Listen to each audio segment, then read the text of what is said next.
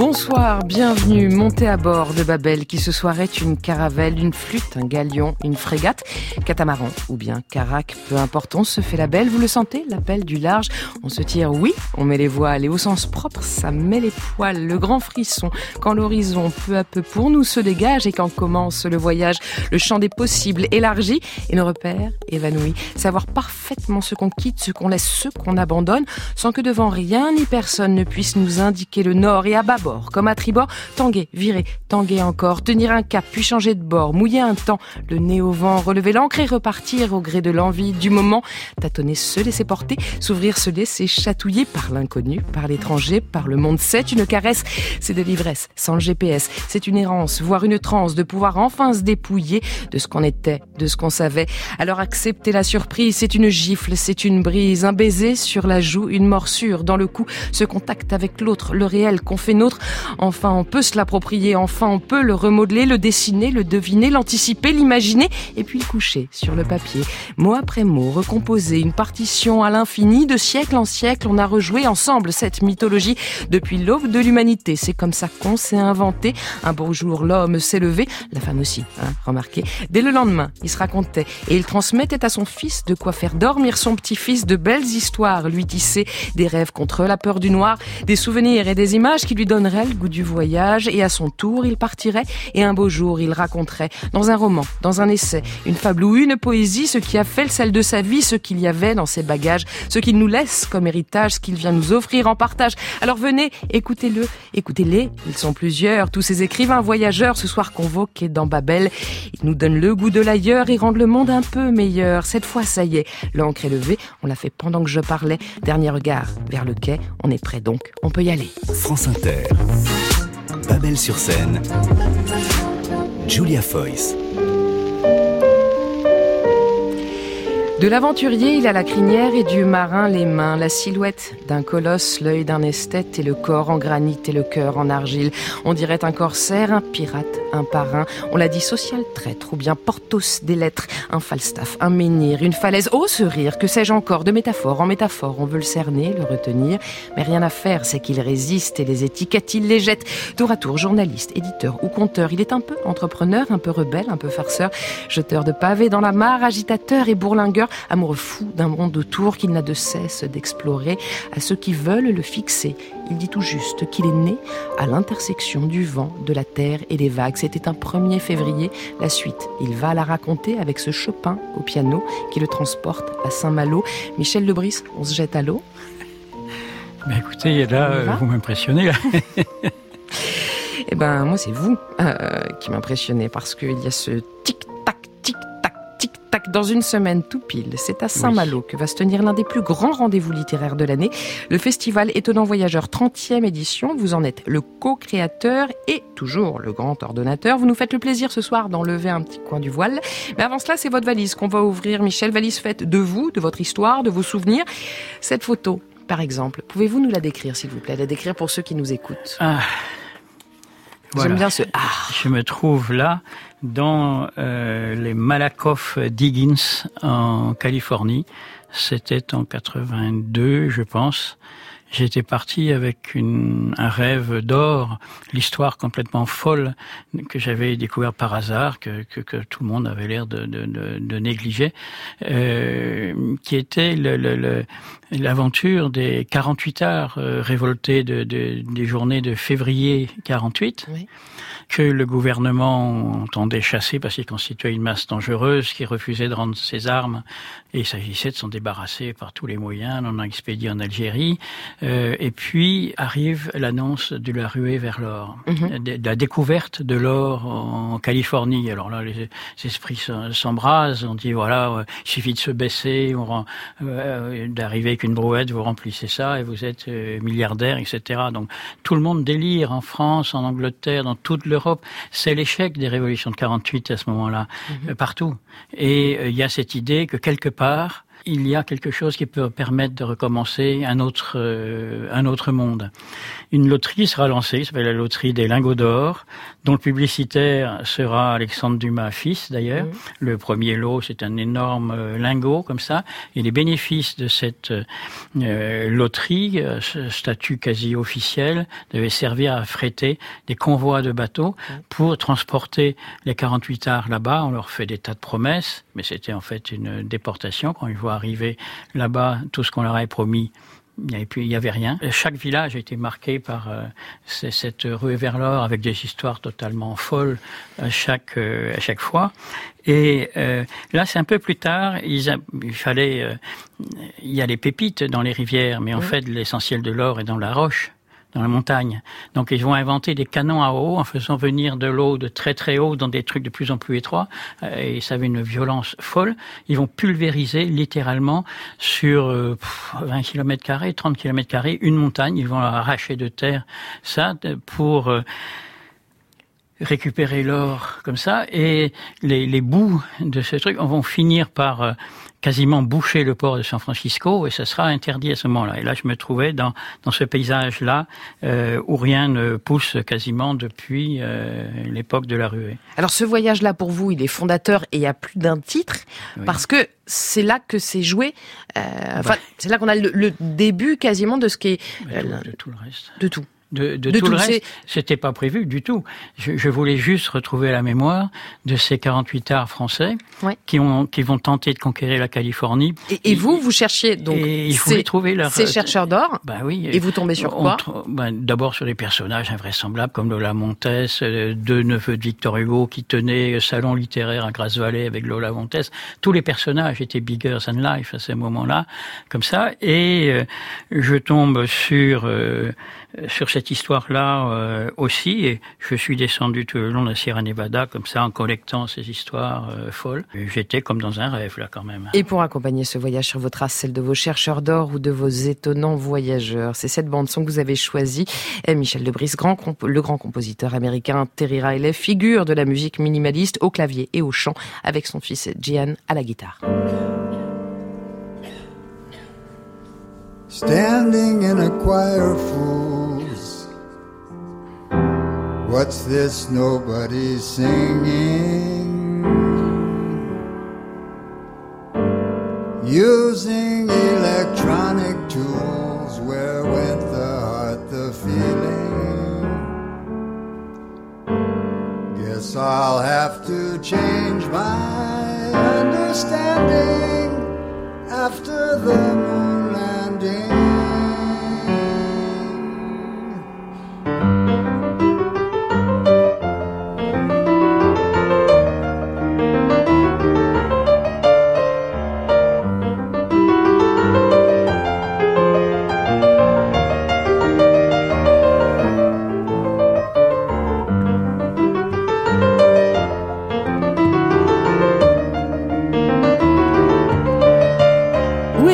vous entendez ce morceau, Michel Lebris, toujours quelque part dans la Sierra Nevada? Ah ben À côté. Euh, je logeais chez Thierry Riley avec ma femme et ma fille, qui elle, avec son petit machin, partait à l'école avec euh, une Diane que vous entendez euh, à la guitare, euh, là, à Camptonville exactement. Avec vous, la Californie, c'est aussi 700 km de forêt de cactus, c'est l'odeur du désert, c'est le mouvement, le toucher, le contact des baleines grises dans les lagunes de sel de Guerrero Negro. Nous avez-vous dit en préparant cette émission quelques mots, quelques minutes d'antenne à peine. Et déjà avec vous, on est très très loin, Michel Lebris. On va se faire une petite boucle par les Balkans, si vous voulez bien. Et Katerina Parachi, bonsoir. Bonsoir.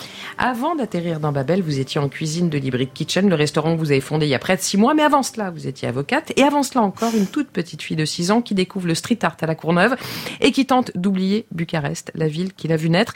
Bref, vous êtes parfaitement babelloise par le parcours, par le CV, par votre cuisine aussi, qui est celle du voyage et du métissage. Votre carte à Librick Kitchen couvre quelle zone géographique, quelles influences culinaires?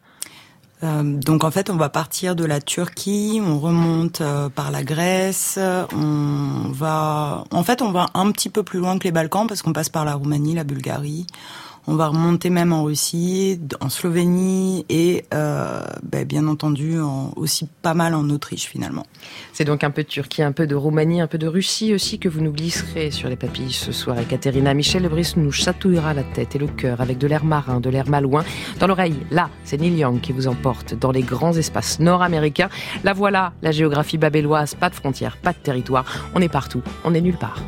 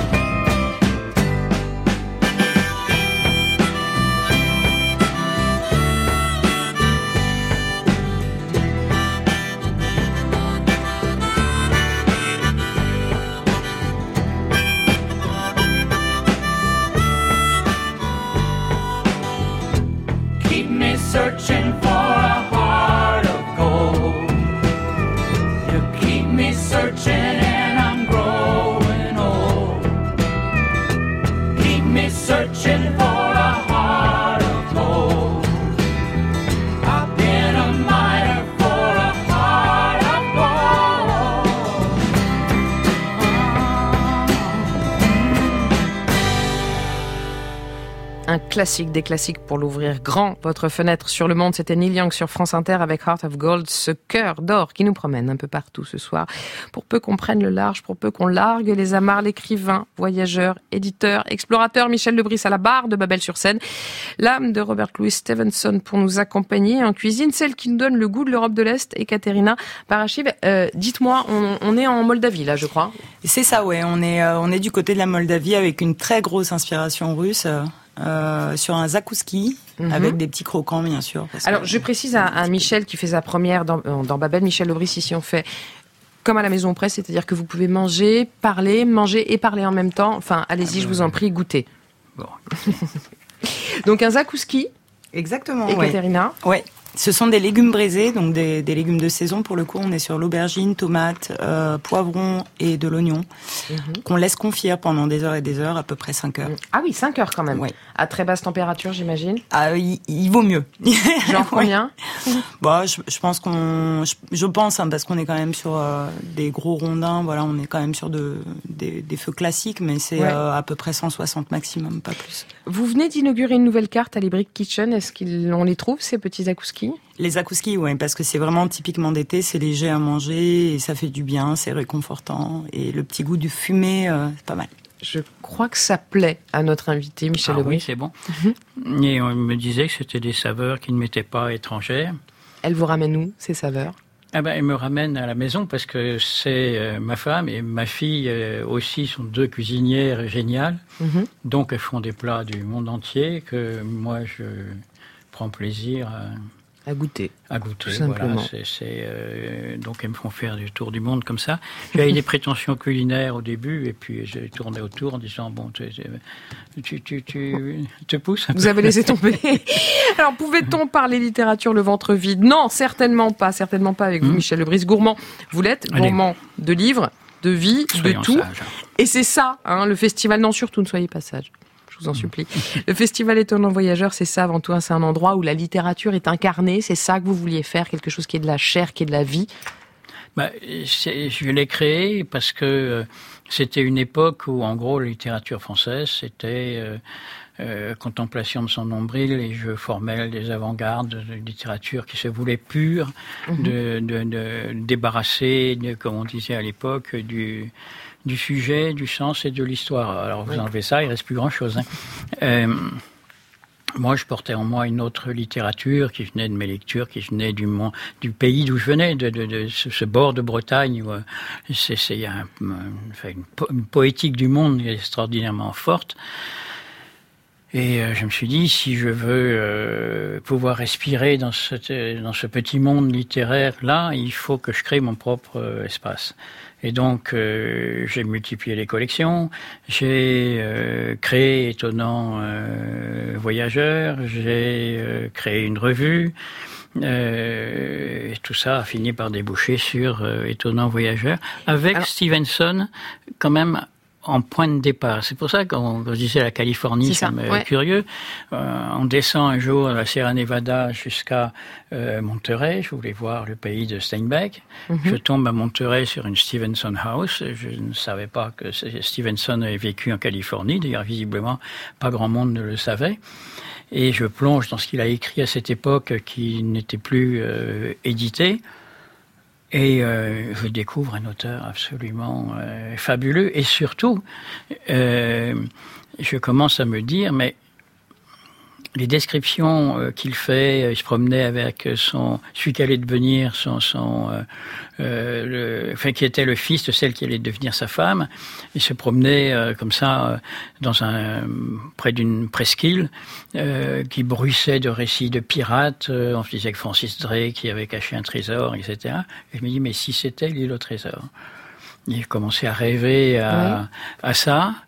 Et j'ai trouvé à la Beinecke Library de, de euh, l'université de, de, de, Yale, j'ai trouvé juste bonheur de tomber sur une lettre manuscrite qui n'avait pas été euh, publiée de, de de Stevenson, il le dit lui-même. Donc j'avais la preuve écrite que c'était bien là.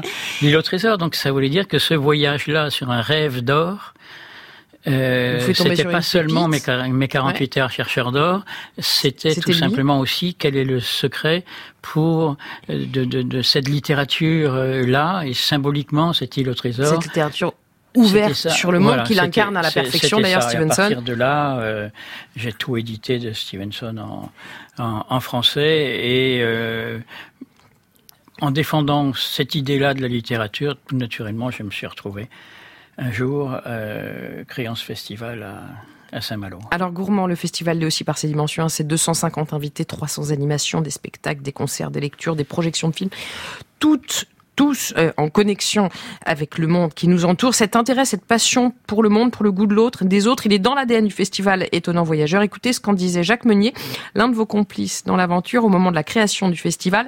C'était le 25 mai 90 sur France Culture. D'abord, il faut dire que si on a une, si on forme une famille d'esprit, on n'a pas l'esprit de famille. Alors peut-être que Michel Lebris, qui nous écoute, va venir nous rejoindre, mais c'est vrai qu'on est euh, des individualistes euh, forcenés. Maintenant, euh, tout le monde nous demande, à cause de ces travel writers, qu'est-ce qu'un écrivain voyageur? Et moi, je crois que j'ai une définition qui pour euh, être euh, simple et impossible, indémontrable, euh, n'est pas forcément mauvaise, c'est qu'un écrivain voyageur, si vous prenez une expérience, vous prenez un écrivain voyageur, vous le coupez en deux. Vous n'avez pas d'un côté un écrivain et de l'autre côté un voyageur. Vous avez deux demi écrivains voyageurs. C'est ça, l'écrivain voyageur, Michel Lebris, une nature hybride Oui, euh, il s'agit de littérature. C'est pas j'ai traversé l'Amazonie en patin à roulettes. Euh, pas du carnet de voyage, c'est de, la littérature. C'était un mouvement nouveau qui apparaissait dans les années 75-77 en France comme en Grande-Bretagne. La, la, formule qui résume cette entreprise, elle est de Bruce Chatwin, le grand écrivain euh, voyageur anglais, qui disait J'applique au réel les techniques de narration du roman pour révéler la dimension romanesque du réel. Et je trouve ça pas mal. Oui, je, je, pense, je pense qu'on peut dire pas mal. Ils vont nous tenir compagnie ce soir, nous donner envie de courir le monde, de lire sa poésie, de dire sa poésie. On va le faire avec vous qui nous écoutez pour nous rejoindre.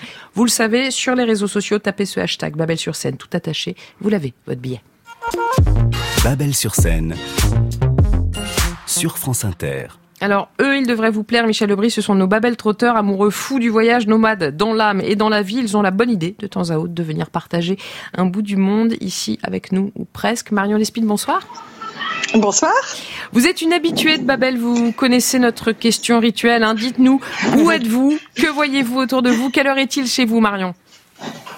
Alors, il est 3 heures et quelques de l'après-midi. On est à Rio Gallegos, donc au bout du bout de la Patagonie. On est juste avant la Terre de Feu. Mhm. On verrait presque Ushuaia depuis euh, la fenêtre. je suis dans un petit café et j'ai devant moi des centaines de pots de confiture de myrtille, ce qui a l'air d'être la, spécialité du coin. Voilà. Votre envie de Patagonie je vais sortir parce qu'il y a beaucoup de bruit. Votre envie. Là, il fait 3 degrés dehors. Ah oui, quand même. 3 degrés, pas mal. Votre envie de Patagonie, Marion, elle est née d'un livre il y a très longtemps, hein, je crois. Exactement. Vous venez d'en, vous venez d'en parler. Je viens d'entendre Michel Debris qui en a, qui en a parlé à l'instant. Effectivement, c'est Bruce Chatwin en Patagonie, tout simplement.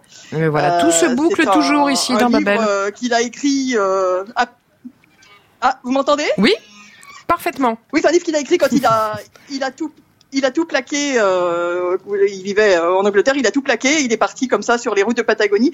Et euh, c'est le premier écrivain voyageur que j'ai découvert et j'ai absolument adoré. J'étais adolescente. Donc là, ça tombe bien. On est en Patagonie et, Michel Lebris vient justement d'en parler. Vous voyez, donc c'est Michel Lebris. Ça, ça, vous dit quoi? Ça vous chante quoi à l'oreille la Patagonie quand on dit Patagonie?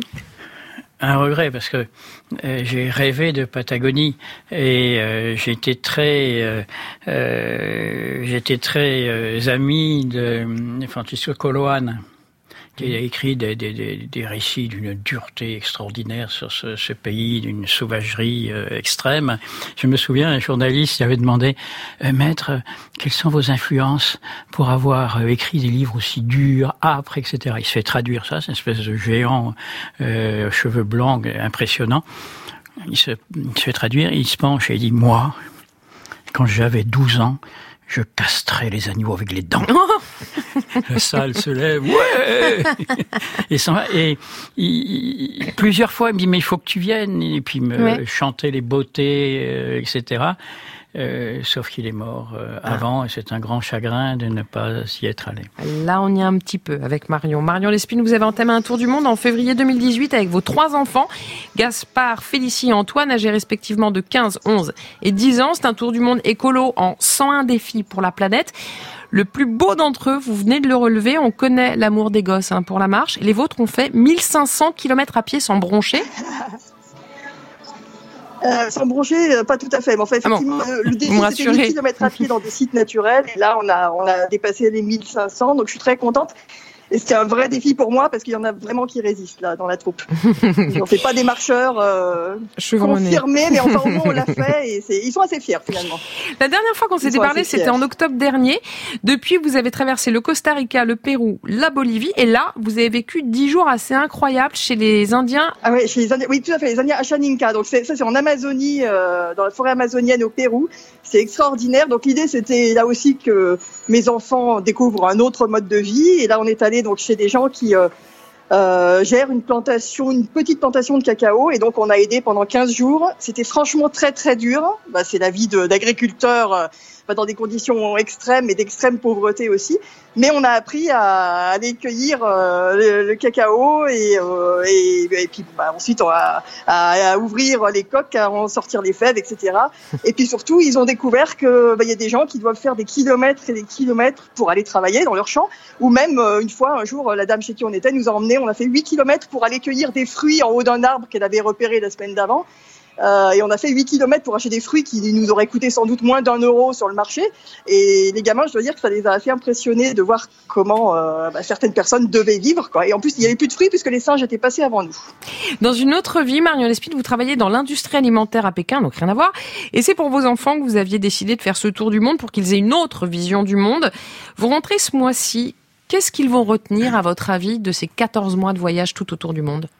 Oh, c'est très dur. Je pense que le, on peut pas, on peut pas débriefer ni pendant le voyage ni même au retour comme ça. Je pense que ça va être, euh, ça va être beaucoup plus sur le long terme. Mais je vois déjà les, les personnalités qui se dessinent et euh, j'ai déjà un voyageur, un grand voyageur. Lui, je sais que je pourrais jamais le retenir et il va faire 15 fois le tour du monde, ça j'en suis sûr. Euh, et puis je pense qu'ils ont beaucoup appris de l'autonomie. Et puis, euh, comme il n'y avait pas d'école, il n'y avait pas d'école à la maison, j'ai complètement laissé tomber. C'est vraiment drôle de voir la manière dont ils se sont chacun approprié ce qu'ils avaient envie d'apprendre, en fait. et donc, ils sont partis dans plein de directions complètement euh, inattendues. Euh, et, euh, et, super intéressantes. Et puis ils ont une vraie culture. Alors ils savent pas forcément, ils connaissent pas le théorème de Pythagore. Euh, il faudra qu'ils reviennent dans un système scolaire pour euh, pour se remettre dedans. Mais par contre, voilà, ils savent faire la différence entre le cri du toucan et le le cri du haras rouge. Incroyable. ils ont lu 130 livres chacun en un an et demi. Avant ils lisaient pas du tout. Enfin donc c'est non non. au niveau de l'apprentissage, c'est extra. Je pense de, juste de les voir, de les laisser vivre et de les voir faire. Un certain nombre d'auditeurs de Babel qui rêveraient d'avoir eu cette enfance ou cette adolescence là. Merci infiniment Marion On vous retrouve sur votre site. Je vous en prie, merci à vous. Sur un défi pour laplanète.fr. On vous souhaite un très bon retour. Elle aura quand même fait un très très joli cadeau à ses enfants. Et, et Katerina Parachiv, euh, votre père était artiste plasticien, votre mère, elle, était journaliste. Quel cadeau est-ce qu'ils vous ont fait? Qu'est-ce qu'ils vous ont transmis? C'est une très très grande question. Enfin, il y a une, une on a responsabilité. On a deux trois heures devant nous. Allez-y, prenez le temps. Une sacrée responsabilité hein, cette ouais. question. Euh, bah, beaucoup. Ah bah, c'est votre deuxième, donc là je vous facilite un petit peu moins la tâche, vous voyez. C'est vrai, ouais. C'est le, le niveau, euh, le niveau monte. C'est ça, Babel le niveau monte. Euh, ce qui m'ont légué, bah, premièrement, bien sûr, euh, l'amour pour, pour pour une certaine culture. C'est vrai que quand vous avez un père qui est artiste, une maman qui est euh, bah, elle a eu tout un tas de métiers, c'est vrai, mais euh, bon, critique d'art, euh, psychologue, euh, et j'en passe. Bah, vous avez et puis une forme de une courage aussi de dans, dans les idées, dans de courage politique aussi de. Ce que j'allais dire, une, une, en fait, une quête de la liberté permanente. Donc vous avez envie de vous sentir libre quoi qu'il quoi qu'il arrive en fait, et euh, peut-être un tout petit peu contestataire aussi de temps en temps. Tout petit peu, c'est marrant, je sens ça. J'ai vous dans l'œil.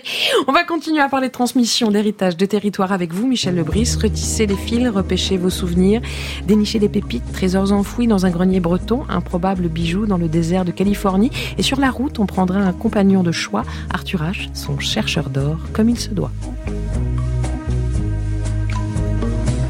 San Francisco, 3 mai 1860, ton gêne. Chère Marie, ne t'inquiète plus, le chirurgien m'a dit hier que la gangrène n'a pas pris, que la chance est avec moi. Certes, je perds une jambe, mais il me reste bien l'autre. Oh Marie, si tu savais, j'ai creusé le roc comme à nue, entouré de misérables, de polonais et aussi quelques français. Oh Marie, nous autres les errants les chercheurs d'or. Si nous ne vivons que par elle, la montagne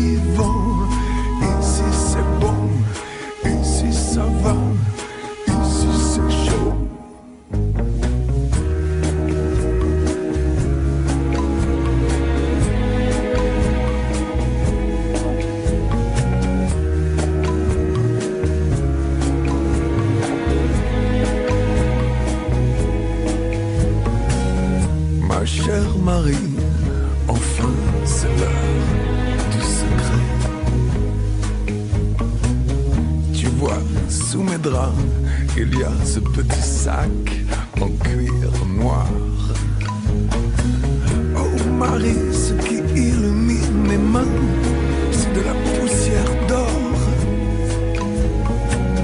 Regarde comme je brille, regarde comme nous sommes riches. Et sens sur ton visage ce vent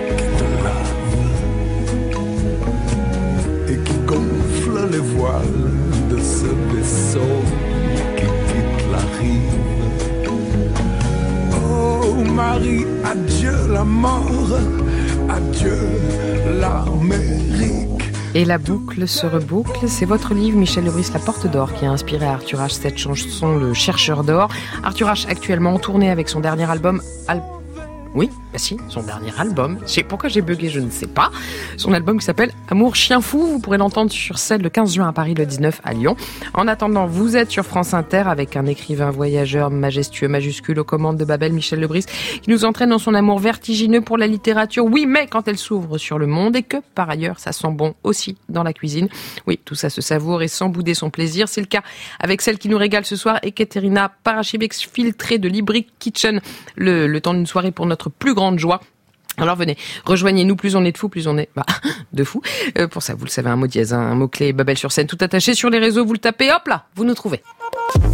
France Inter, Babel sur scène. Michel Lebris, votre dernier livre publié cette année pour l'amour des livres est une déclaration d'amour à la littérature. Vous dites, les livres, je leur dois tout, mais à commencer par quoi? Il faut dire que je suis né dans des, comme on dit, euh, au fin fond de la pauvreté, d'une certaine euh, manière. C'est, ma mère euh, euh, m'a élevé seul, euh, avec la charge d'une grand-mère paralysée. À l'âge de 10 ans, elle est arrivée en rentrant de l'école. Elle a trouvé ma grand-mère qui était Non. veuve de guerre, paralysée dans le jardin. Elle a dû la hisser dans un lit. À 10 ans. et à 10 ans, elle a dû chercher du travail.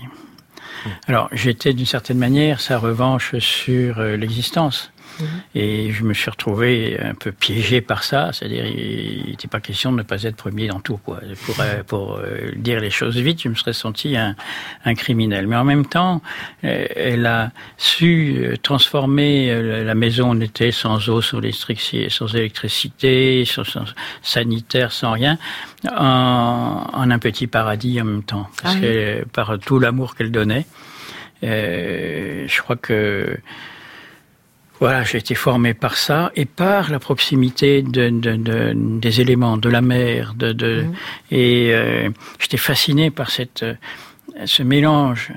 La mer, c'est toute la puissance de destruction du monde dans ces tempêtes. Et puis, c'est aussi toute la puissance de création du monde. Et l'intuition que j'avais quand j'étais gosse, comme ça, que je me blottissais dans les rochers, quand le, je sentais trembler sous le coup des vagues, c'était que c'était la même puissance. À tel point que commençait à se demander si j'étais pas un peu euh, dérangé. Euh, et euh, par la grâce de- de- de- des livres à l'âge de 10 ans et par la grâce d'un instit qui euh, j'avais eu droit à la guerre du feu en collection rouge et or pour mon entrée en sixième. D'enthousiasme, j'ai dû écrire un cahier entier. Il me dit mais qu'est-ce qui, qu'est-ce qui te prend? Donc je, lui- raconte. Et il a cette attitude. Il s'appelait Monsieur Rospard et je lui dois aussi euh, beaucoup. Il me dit écoute, si tu as envie de raconter d'autres histoires que les sujets que je donne de rédaction, tu, tu écris autre chose. Hein. C'est pas un souci. Ce qui compte, c'est que tu écrives. Puis après, il me dit, mais t'as pas beaucoup de livres à la maison? Je dis, bah ça, euh, non. Je dis, bah, tu peux prendre tout ce que tu veux chez moi. Oui, mais qu'est-ce que je dois choisir? Bah, tu, tu ouvres, puis si ça te plaît, tu... c'est comme ça que j'ai lu La condition humaine à l'âge de 10 ans, euh, La terre de Zola à l'âge de 10 ans, euh, pour le plus grand effroi de, de, de, de ma mère. Euh, mais il a fait de moi un, il a fait de moi un, un écrivain. C'est pour ça que je dis, c'est ils m'ont sauvé. Je me suis construit à travers euh, ces livres ouais. et euh, à travers euh, l'aide qu'il apportait. Et parmi eux, cette fameuse île au trésor, hein, le roman culte de Robert Louis ouais. Stevenson dont on parlait tout à l'heure, dont on a tiré entre autres une douzaine d'adaptations pour le cinéma. Cette version-là date de 1972, avec la voix reconnaissable entre toutes d'Orson Welles. Pour nous plonger dans vos souvenirs, Michel Lebris, on n'a pas résisté. Spyglass shoulder to the left. Bearing one point to the N of N N E? North of North Northeast, sir. Of course, of course. See those three crosses in red ink? And here's some writing. Bulk of treasure here. Livesey, you'll give up this wretched practice at once. Tomorrow I start for Bristol. In three weeks' time. Vous vous souvenez de la toute première fois où vous êtes tombé sur le livre de Stevenson? Toute première fois où vous l'avez lu? Alors, oui, c'est la première fois. C'était une édition américaine qu'avait laissé là euh, une vieille dame avec euh, d'autres livres euh, de, veiller des chaumières, des choses comme ça, parce qu'elle avait perdu sa maison, elle vivait dans une petite boîte à chaussures et elle avait mis dans le grenier un certain nombre de choses euh, comme ça. Et son mari a été négociant en bois euh, courant le monde et il avait acheté l'édition Scribner avec les illustrations fabuleuses de euh, YS, mais je, je lisais pas l'anglais. Et, et, donc j'ai lu L'île au trésor à travers ces illustrations. Et j'ai été déçu la première fois quand j'ai ah lu L'île au trésor en bibliothèque verte. J'avais rêvé mille choses moi à partir de ce truc. Il y a, il y a que ça. Et puis très vite c'est venu de tout d'un coup. j'ai voilà, c'est venu euh, comme ça. Je, je, suis devenu fou de ce livre-là, mais avec Jack London, avec euh, enfin tous les livres de la bibliothèque verte à l'époque. Et, et, tous ces écrivains voyageurs finalement qui ben, vous ont accompagné des, des voyageurs. Si vous pensez Melville, euh, Jack London, euh, Stevenson, Conrad, moi, ce que j'ai compris quand j'avais 10 ans en les lisant, c'est que il parlait de cette force mystérieuse qui, moi, me fascinait, créatrice, destructrice, et qu'ils étaient tout le sujet de leur livre, c'était la, la, mer que j'entendais gronder au dehors.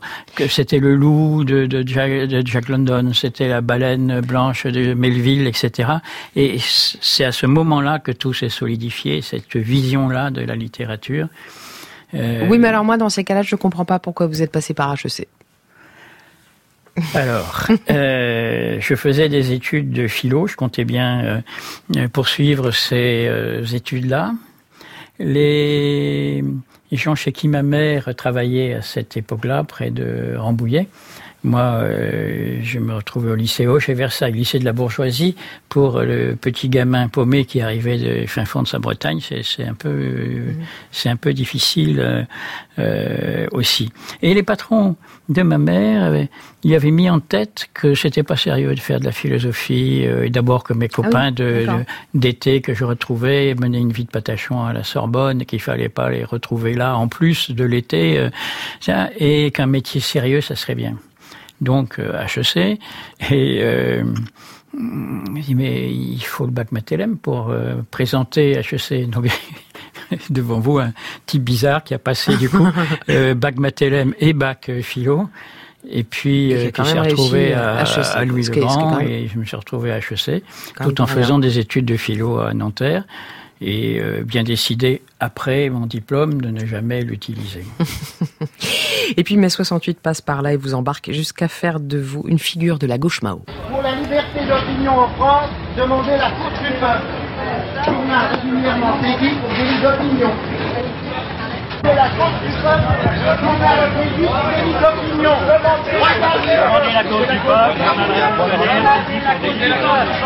Demandez la cause du peuple. La cause du peuple, c'était le relais presse de la gauche prolétarienne, journal réprimé. Vous en avez été le directeur. Ça vous a valu huit mois de prison en 71. Quel souvenir est-ce que vous gardez de cette époque-là? Alors, double. Parce que toute cette expérience-là, on s'en sort ou on s'en sort pas. Je veux dire, euh, si vous écoutez euh, Lutte ouvrière aujourd'hui, vous avez les spectacles désolants de quelqu'un qui ressasse en boucle la même chose. Euh. La définition d'un con, si je puis dire, c'est quelqu'un qui ne tire aucune leçon de l'expérience. Euh, et visiblement, euh, il y en a un certain nombre aujourd'hui qui n'ont tiré aucune leçon de l'expérience. Ça a été une expérience très forte parce que c'était des gens formidables. Euh, c'était une époque où on était mu par des utopies.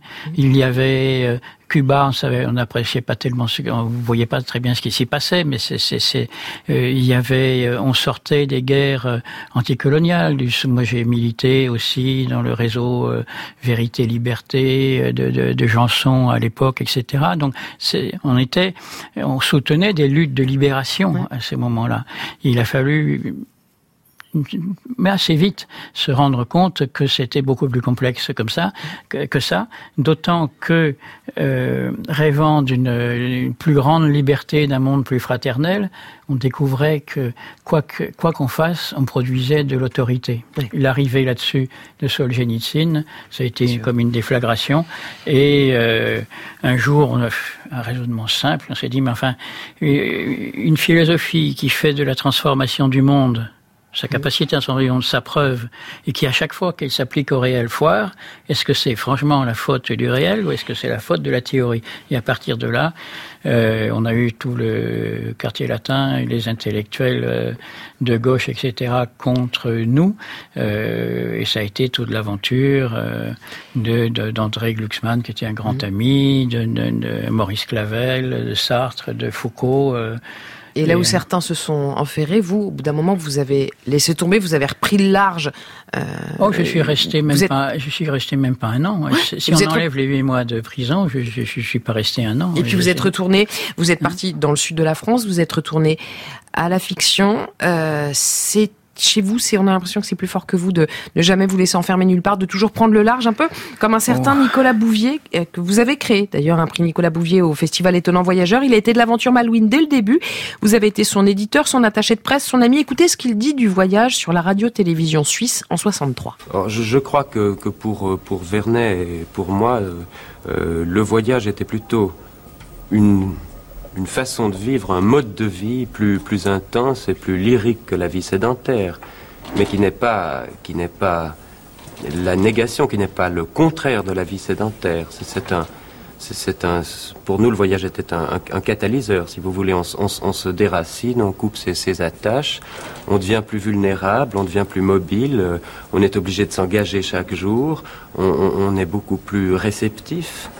Et on est mieux à même de faire le point aussi, c'est-à-dire d'éprouver de, les, les, euh, les, choses par rapport à soi et non pas par rapport à, au milieu qui vous abrite ou au cadre qui vous, qui vous détermine. Vous êtes d'accord avec ça, Michel Lebris? Partir ah. loin de chez soi, c'est reconnecter avec soi, c'est se retrouver soi C'est pas forcément partir euh, loin, c'est un des moyens de, de, de en partant loin. C'était l'idée de, de, en somme, de de laisser tomber les certitudes que l'on avait, d'y aller voir, de se frotter au monde pour apprendre de lui et être transformé par, euh, par lui. Oui.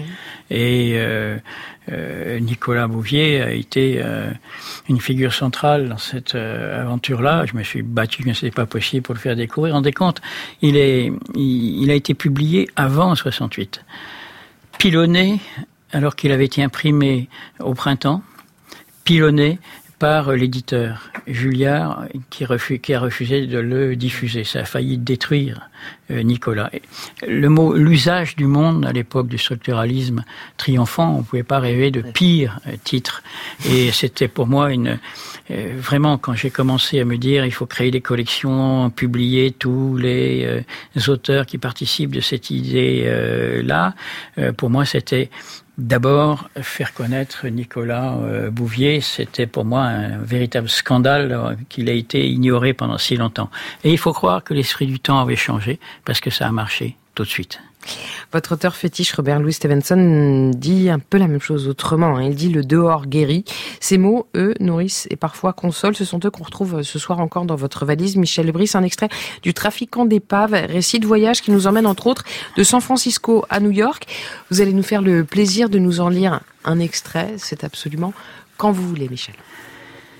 Oui, alors je suis un lecteur euh, lamentable, je préviens tout de suite. Non, donc non, vous me couperez assez, assez tôt.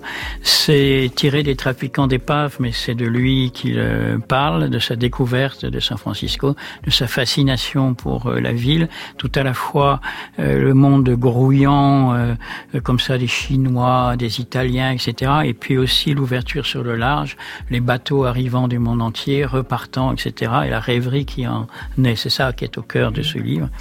Alors, les taudis faisaient mes délices. Little Italy était un des- de mes endroits de prédilection. J'y lorgnais de- par la fenêtre de petits restaurants arrivés tout droit de Gênes ou de Naples avec leurs macaronis, leurs fiasques de Chianti, leurs portraits de Garibaldi et leurs caricatures politiques coloriées. Ou bien, en y pénétrant, je nouais une discussion animée avec un pêcheur de la baie nanti d'anneaux d'oreilles relativement aux intentions de la Name Autriche, Name Russia. On pouvait souvent me voir, à supposer qu'il y a eu quelqu'un pour me voir, dans la solitude dépeuplée des coteaux de Little Mexico, avec ses maisons en bois insensées, et ses tout aussi insensés escaliers de bois interminables, ses périlleux sentiers de à chèvres tracés dans le sable. Chinatown, par mille excentricités, m'attirait et me gardait captif. Jamais je n'étais rassasié, de l'atmosphère aussi interraciale qu'interlope de ce musée vivant.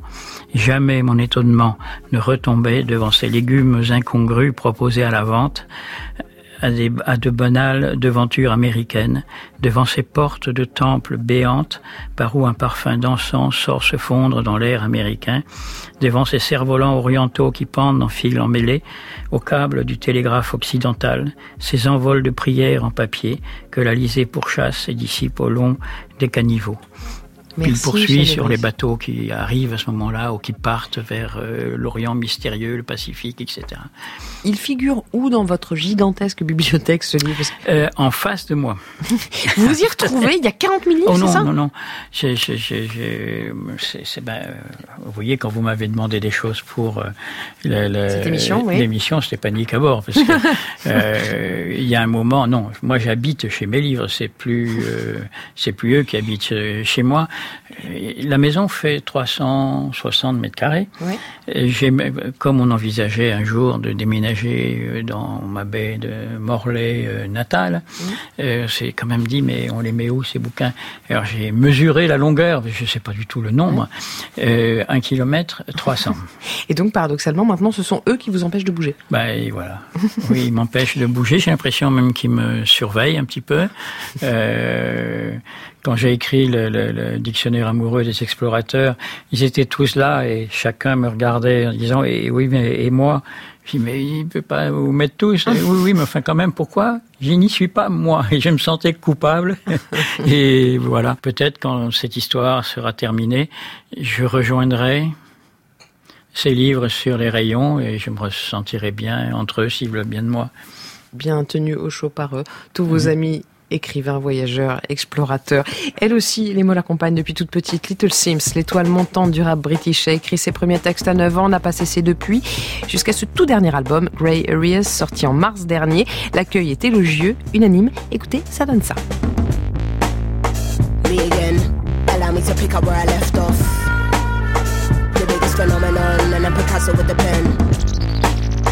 They just talk that stuff till I hit 'em with the realness. Figured I should say something, but you don't wanna hear me vent. You could talk bad all day long, I will never be impressed. Don't know what I did to make you feel that you be earning my respect. You do not scare me, no, you are not a threat. Anyone I want it, they can get it in a flash, no sweat. If you're gonna talk on my name, please say it with your chest. Got my team on deck, taking out all pawns on my night, got your queen in check, mate. Don't get touchy, don't be getting nigga feelings. All I do is kill this, damn, even when I'm chillin'. I'm Jay Z on a bad day, Shakespeare on my worst days. Never been a punk, trust you can get it in the worst way. May as well get a birthday cake and it ain't even my birthday. Cause when I switch, then they wanna say that I'm a You're not listening. You're not listening. I chest, and I don't care who I offend. Uh huh. Came through swinging at the gate on a mad one, no. Step into the kid trying to bring it, I promise you'll have no luck. You sold out for a quick buzz, and honey, you got no love. No less than what I know that I'm worth, and I won't budge. In and out the doorways, jigging, jigging through the broad day. And anywhere would I be now if I went in none of your way? Exhausted, man, I think I need a tour break. Might take a trip to the Philippines and my Spanish boy hold a hay. Hold on my plug like I'm back in town and I need an ounce, give me more flames. Take mom on the street, like get anything you want, this is your day. I follow the white rabbit, got a couple carrots, I know that I got bad habits. Trying to find a balance, I'm in the store like I wanna have it, I gotta have it. You are not the toughest or baddest, my pet is the maddest. I probably any careers and it's never right, I'm maddest. Gas level ain't even on 10, and still they can't manage. They think I'm a shy one, like no Sims won't flip. But when I switch, then they wanna say that I'm a I said it with my chest and I don't care who I offend. Uh-huh. Ha. I said it with my chest and I don't care who I offend. Quel dommage que vous ayez raté ça. Michel Aubry est en, train de m'expliquer le classement non classé de sa bibliothèque d'un kilomètre. Offense, c'était Little Sims sur France Inter et dans Babel-sur-Seine. Elle est à l'affiche du festival Afropunk Paris en concert le 14 juillet à Boulogne-Billancourt. Et si elle se retrouve dans la playlist de Babel ce soir, c'est grâce à lui, évidemment, l'homme au doigt d'or, Mr. Joub, dont vous retrouvez toute la programmation musicale sur le site de France Inter à la page de Babel-sur-Seine, pile poil à l'endroit où vous pouvez nous podcaster et ce, sans aucune modération. Et quand je dis modération, vous le savez, c'est à ce moment-là qu'en général entre dans Babel de quoi nous redonner un joli petit carburant, mais attention, on goûte, hein, et doucement. Alex Tulch, bonsoir. Bonsoir. Vous êtes œnologue et à vous tout seul, vous êtes une sorte de pont au-dessus du Rhin, puisque vous importez du vin français en Allemagne et vice-versa. Des vins soigneusement choisis, des vins que vous aimez, et vous, vous appelez ça des vins vivants. Le vin vivant, correct, ouais. Ça veut dire quoi pour vous? C'est quoi un vin vivant? Bah, euh, c'est déjà un vin qui, qui te parle, en fait, qui fait vibrer quelque chose. euh, D'accord, donc en fait, les livres de Michel Lebris parlent à Michel Lebris, vos vins vous parlent, et Katerina, il y a vos, je sais pas, vos akouskis vous parlent, vous avez un dialogue avec eux la nuit ou? Disons que j'en rêve souvent. Oh là là Il y en a pas un pour rattraper l'autre à cette table. Al- Alex, pardon, je vous ai coupé. Un vin vivant, c'est donc un, un vin qui vous parle, vous me disiez. Oui, ou qui fait vibrer quelque chose dans vous, hein, qui, qui, qui donne une émotion, en fait. Mhm. Et je crois le vin peut très très bien transmettre euh, aussi ça, quoi. Alors justement, ce premier vin que vous avez amené pour nous dans Babel, il nous transmet quelle émotion? Je vous en prie, Michel, goûtez. Hein. Allez-y. C'est, c'est à vous euh, de me dire, ça c'est le truc le plus intéressant. Hein. Qu'est-ce, qu'est-ce que ça fait avec vous, euh, ce vin? Alors j'ai amené un vin d'Allemagne, c'est le premier vin. Ça vient de Franconie. Franconie, c'est le centre d'Allemagne. Mhm. Et c'est une pure sylvaner. Et euh, moi j'aime bien le vin, que c'est, c'est que de raisins fermentés. Il n'y a rien qui, qui est ajouté. Et c'est en 2013, sylvaner de, de cette région-là, de vigneron Stefan Vetter, jeune vigneron allemand. Alors, quelle émotion, Michel, il vous Ah, procure pas ce mal vin du tout, oui, ça c'est clair. Eh ben, on est sur un pas mal du tout, oui, ça c'est clair. Voilà. Ah, Surtout, oui, oui. vous ne bougez pas, vous restez Mmh. avec ce goût-là, ces, ces C'est émotions-là. parfait en bouche, formidable. Et ben voilà, parfait, formidable. On se quitte dans quelques minutes, à peine le temps d'un flash, et puis on se retrouvera, et puis on repartira ensemble jusqu'à 22h. On se baladera un peu en Russie, un peu aux États-Unis, toujours en compagnie de l'étonnant voyageur, écrivain, éditeur, marin, passeur, Michel Lebris, d'Ekaterina Parachiv et d'Alex Tulch, respectivement, chef et sommelier dans Babel. Ce soir à la technique, Serge Viguier, Alexandre Chenet, à la réalisation, Marie Merrier, à la préparation de cette émission, Romy Engels, sur les réseaux sociaux, mais pas que, loin s'en faut, Valentine Théodorou. Allez, à tout de suite.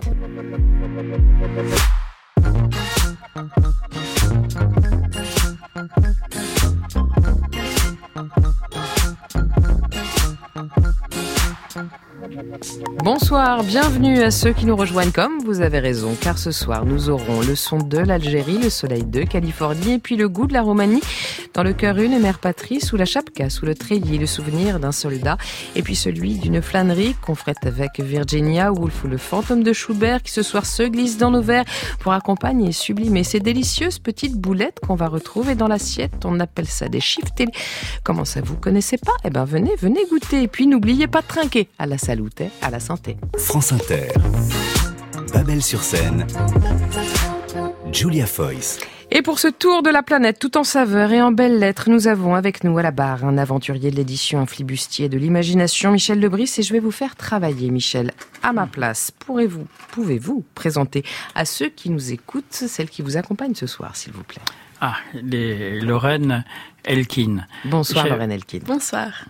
Voilà, j'avais euh, découvert euh, votre livre par un papier dans le Guardian, qui était très enthousiaste, et surtout la manière de le présenter était euh, extrêmement excitant. Cette idée, en gros, de départ déjà toute simple, c'est que euh, flâneuse, c'est pas nécessairement le masculin de flâneur qu'il y a toute une histoire de la conquête de l'espace public Mhm. par les euh, par les femmes, une femme seule qui euh, euh, vague dans la rue, on lui suppose des activités euh, un peu étranges. Euh, euh, si elle ne va pas de toute évidence d'un endroit à l'autre pour faire quelque chose de précis ou même accompagner si les, quartiers sont pas recommandables, euh, c'est disons que les femmes peuvent être l'objet de réprobation à ce moment-là et elle, euh, elle raconte à travers son expérience propre d'abord, c'est ce qui déborde dans tout ce livre tout au long, c'est cette passion personnelle qu'elle a dans les- chaque ville d'éveiller à son passage les, les fantômes de, de- qui ont fait une ville, c'est d'abord une mémoire, c'est des, des souvenirs, c'est des, euh, des livres que l'on a lus qui, qui, qui sinon la, la, la, ville serait juste du béton, du bon. Et euh, elle avait le talent de, de, de, de, de, l'exprimer avec une sorte de jubilation et en même temps de traverser les aventures de Virginia Woolf, euh, euh, de euh, d'Agnès Varda, je trouve magnifique la manière dont vous évoquez Agnès Varda marchant dans dans Paris. Ne dites pas tout, vous allez finir par spoiler. Ah ben oui, c'est vrai que je, oh là là, il faut me... Non, non, mais attendez, Non, il faut me... Moi, euh, Mais- il faut me faire taire toujours. euh, Et c'est comme ça que Lorraine Elkin, vous retrouvez euh, cette année à l'affiche du festival Étonnant Voyageur à Saint-Malo. La première fois que vous y êtes allé, c'était il y a dix ans, mais comme journaliste. Qu'est-ce Mm. qui vous attirait là-bas? Bah, j'ai adoré cette approche à la littérature euh, très ouverte. Euh, J'étais euh, une bonne étudiante de la, de la littérature française, du nouveau roman, de, de l'autofiction, etc. Et voilà, j'ai découvert euh, le, le livre de Michel Lebris et de Jean Rouault, Je est un autre. Et ça, ça me passionnait justement pour euh, cette idée que, que écrire, ça pourrait être un- un- une expérience de se frotter contre le monde et, et d'expériencer le monde, d'a- d'aller au-delà de, de soi-même à la rencontre euh, de l'autre euh, ou des, des autres, des, autres endroits, etc. Ça, oui, ça, ça me passionnait. Vous nous conduirez dans vos flâneries ce soir et au sens propre. Flâneuse reconquérir la ville pas à pas, c'est le titre de votre dernier livre et par l'un de ces grands écarts dont nous avons ici le secret. Nous serons aussi en immersion dans un camp d'entraînement des forces spéciales russes. Oui, oui. Ça, c'est grâce à vous, Alexandre Abaturov. Bonsoir. Bonsoir. Mercredi est sorti dans les salles Le Fils, votre premier long métrage documentaire et dans ses toutes premières images, on est comme accroché à l'épaule de ces hommes en treillis. Ils traversent un champ, un bois, on ne sait pas. À la nuit tombante, euh, on finit par se retrouver dans un stade éclairé par deux réverbères en randonnion. Ils se livrent tous à un étrange rituel. Écoutez. Прав сержант Ловаль, Николай Петрович. Пал смертью храбрый 11 мая 2000 года при выполнении служебно-боевых задач под населенным пунктом Сержень-Юрт, Республика Чечня, награжден орденом Où sommes-nous Qui sont ces soldats Qu'est-ce qu'ils sont en train de faire Qu'est-ce qui se passe là On est en plein Sibérie, dans un centre de formation des euh, Spetsnaz, les troupes de l'armée russe, Les forces spéciales, oui. les forces spéciales. ouais. Et euh, on est le soir, à la tombée de la nuit. Et c'est avant, enfin, au début de l'appel de soi, où euh, on marque les présences euh, des gens, on commence par évoquer ceux qui sont là, mais plus là vraiment, parce qu'ils sont morts pendant... au combat. Morts au combat. ouais. Alors parmi eux, il y a votre cousin Dima qui appartenait à ces Spetsnaz. Le 23 mai 2013, il est mort. Il avait 21 ans. Comment pourquoi est-ce que vous avez décidé d'aller filmer cet univers où déjà, de son vivant, quelque part, il vous échappait un peu, votre cousin? Euh, quand c'est arrivé, effectivement, je n'étais pas là, j'étais loin. Et j'ai appelé à ma famille pour, euh, pour leur parler et leur soutenir, mais en fait, au final, c'est les parents de Dima, par leur force, qui m'ont tendu la main et c'est sa mère, ma tante, qui m'a demandé de faire un film. En disant tout simplement maintenant tu, dois, tu nous dois un film. et, euh, et je suis convaincu que euh, c'était dit vraiment pour moi pour que je puisse accrocher à quelque chose et canaliser cette énergie qui, qui bouillotait, enfin qui se tournait à l'intérieur de moi pour le canaliser et faire quelque chose dans les situations. Pourquoi vous avez dit oui? Qu'est-ce que vous vous êtes mis à chercher finalement?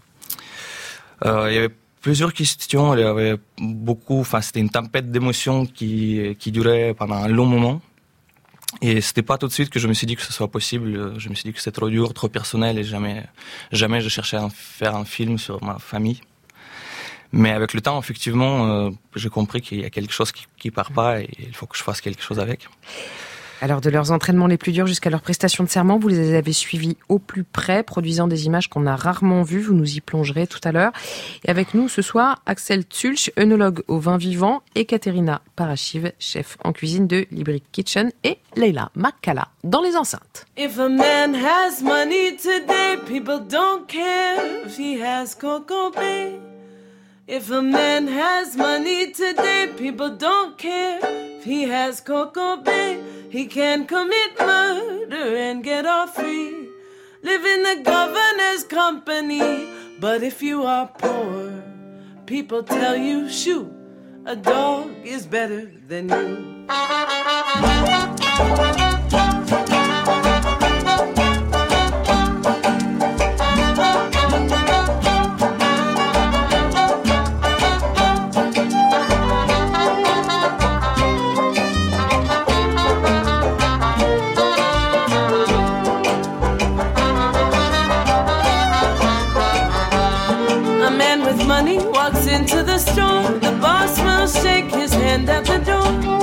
Ten lads to take down anything.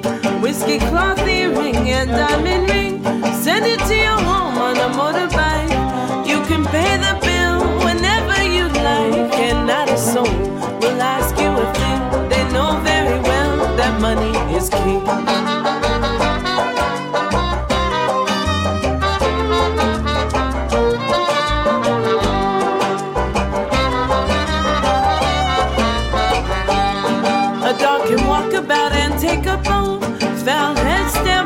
Fish, and. If it's a good breed and not too wild, people will take it in mind as a child. But when a hungry man goes out to bed, they send a bulldog behind his leg. Twenty policemen will take him down too. You see how a dog is better than you.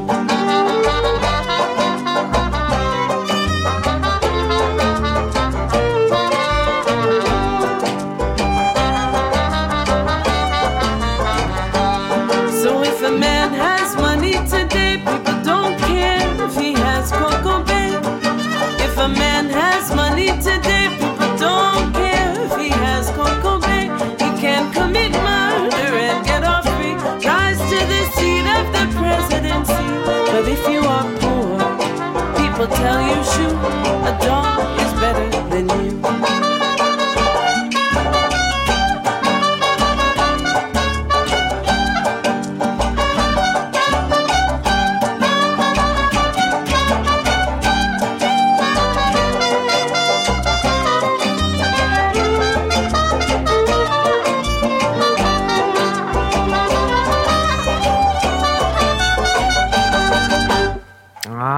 jeune femme engagée comme on les aime, Leila Makkala, avec ce dernier titre extrait de l'album Capitalist Blues. C'est un parfum de Louisiane qui flotte sur les ondes de France Inter.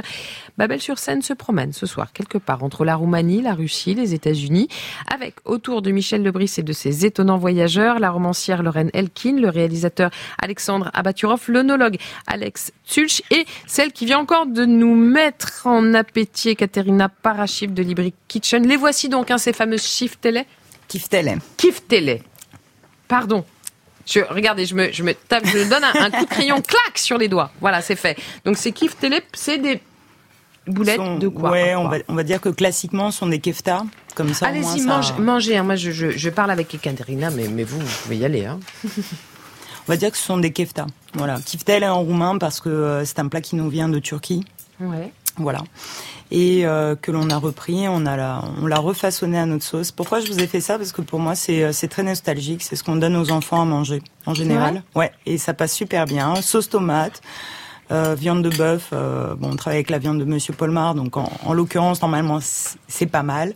Beaucoup d'anettes, euh, des petits légumes coupés euh, qu'on hache assez finement. Moi, j'ai choisi de les faire un petit peu plus gros pour avoir de la mâche.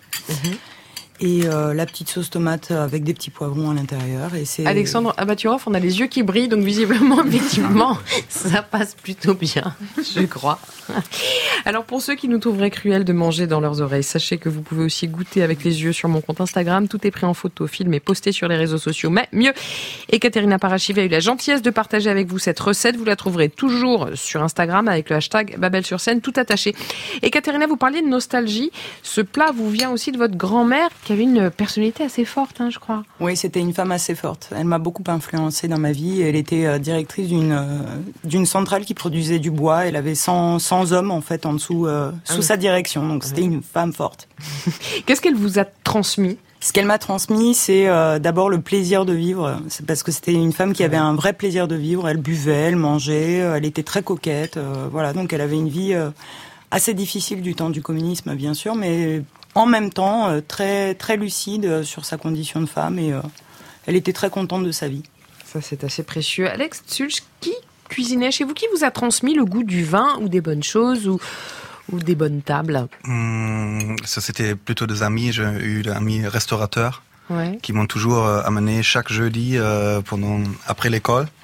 On est sorti avec eux, c'était leur jour euh, off. Ouais. Et on est surtout euh, parti euh, bon, euh, manger, quoi. Et du coup, de, de très jeune âge, j'étais toujours dans le restaurant, en fait. Ouais, C'est toujours très très bien d'avoir des amis restaurateurs. Ça, c'est pas mal, Je suis d'accord. Euh, Alexandre Abaturov, la, la nourriture est en bonne place dans, vo- dans votre film, hein, Le Fils. Je pense notamment il y a cette grande scène de repas qui fait partie du rituel du deuil. Est-ce que vous pouvez nous raconter ce qui se passe et qui, ce qui se joue à table en fait? Euh, bah, c'est un- je pense que c'est un moyen de rassembler les proches. euh, c'est le moyen le plus ancien, je pense, qui existe euh, dans le monde autour d'un de repas. Et de retrouver un peu Et, le, le euh, goût de la vie, retrouver le, la saveur, retrouver un peu C'est de... de partager quelque chose ensemble. Et effectivement, euh, c'est la vie qui est nourrie par la nourriture. Et euh, effectivement, en Russie, ça se fait de manière comme on le fait en Russie. C'est-à-dire avec un sens particulier fait- du minimalisme?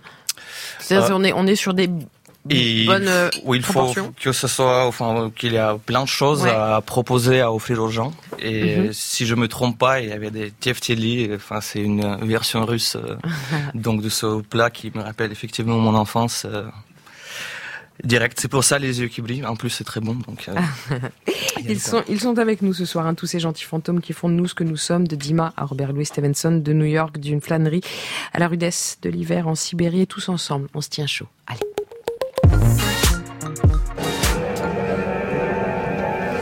Moment de détente pour les apprentis Spetsnaz. On leur projette un film en extérieur sur un écran géant.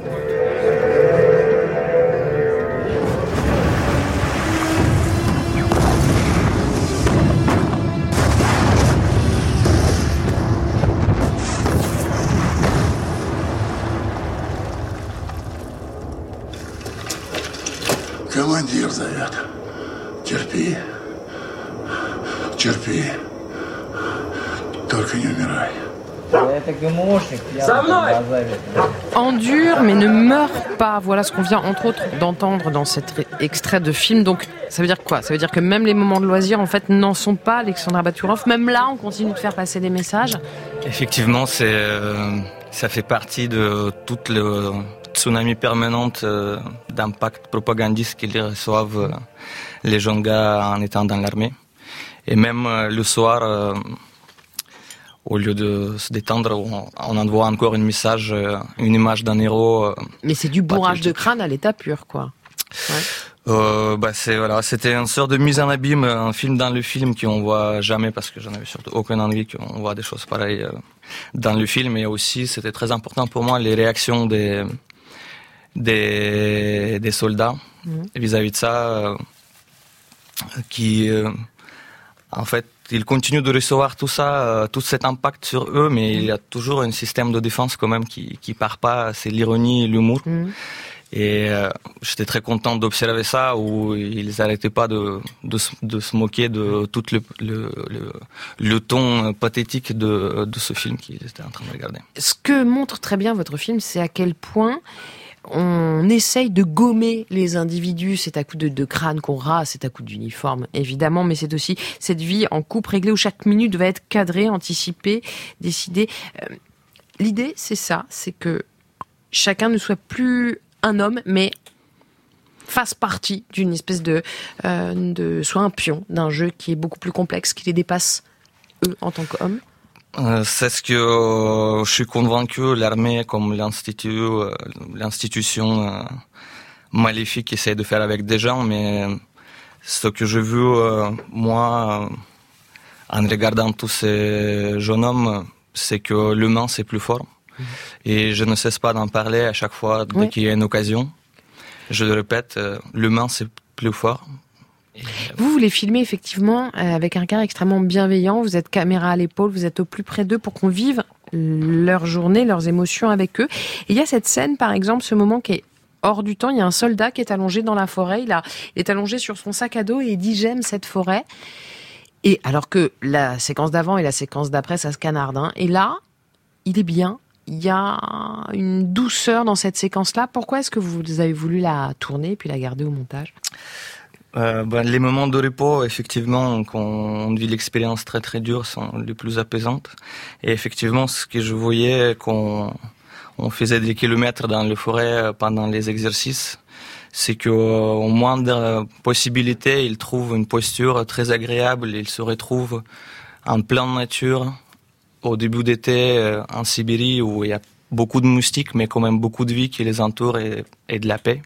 Et tout de suite, je voyais une sorte de lien qu'ils établissent avec le monde extérieur et du coup, encore une fois, c'est l'humain qui, qui ressort à ce moment-là. Je vois Michel Lebris qui vous écoute avec beaucoup d'attention et qui fait oui, oui de la tête. Ça vous évoque quoi, ce que, ce que raconte Alexandra Baturov? Que euh, quoi qu'on fasse, parce que c'est l'expérience qu'il décrit, euh, écoutez, il est, est absolument terrible, mais euh, la logique de, de- du militant du groupe politique, c'est exactement pareil. C'est former des, des, des, des gens marchant au pas d'une certaine manière, et tout déviant, et devient quelqu'un qui n'est pas d'accord, devient forcément un traître. Il n'y a pas d'autre. euh, euh, voilà. C'est euh, cette machine à broyer se retrouve sur des milliers de, de formes. Et ce qui est fascinant, c'est les manières que trouvent les gens pour résister malgré tout. Et la cuisine est, euh, est quel- est quelque chose d'important, c'est-à-dire les, la, la cuisine au départ est plutôt, il y, a, il y a la cuisine de cour un peu ridicule avec des tas de, de, de sophistication, mais c'est la cuisine des pauvres au départ, c'est de faire quelque chose avec rien. Euh, et ça, euh, il y a un véritable génie. Moi, je, je, toute mon enfance, je voyais les, femmes comme ça qui euh, déployaient une invention incroyable, au-delà des recettes, etc. C'était un moment de, de, de rêverie, un, un poème d'une certaine manière. Une forme de résistance Et puis derrière, il y a encore une autre.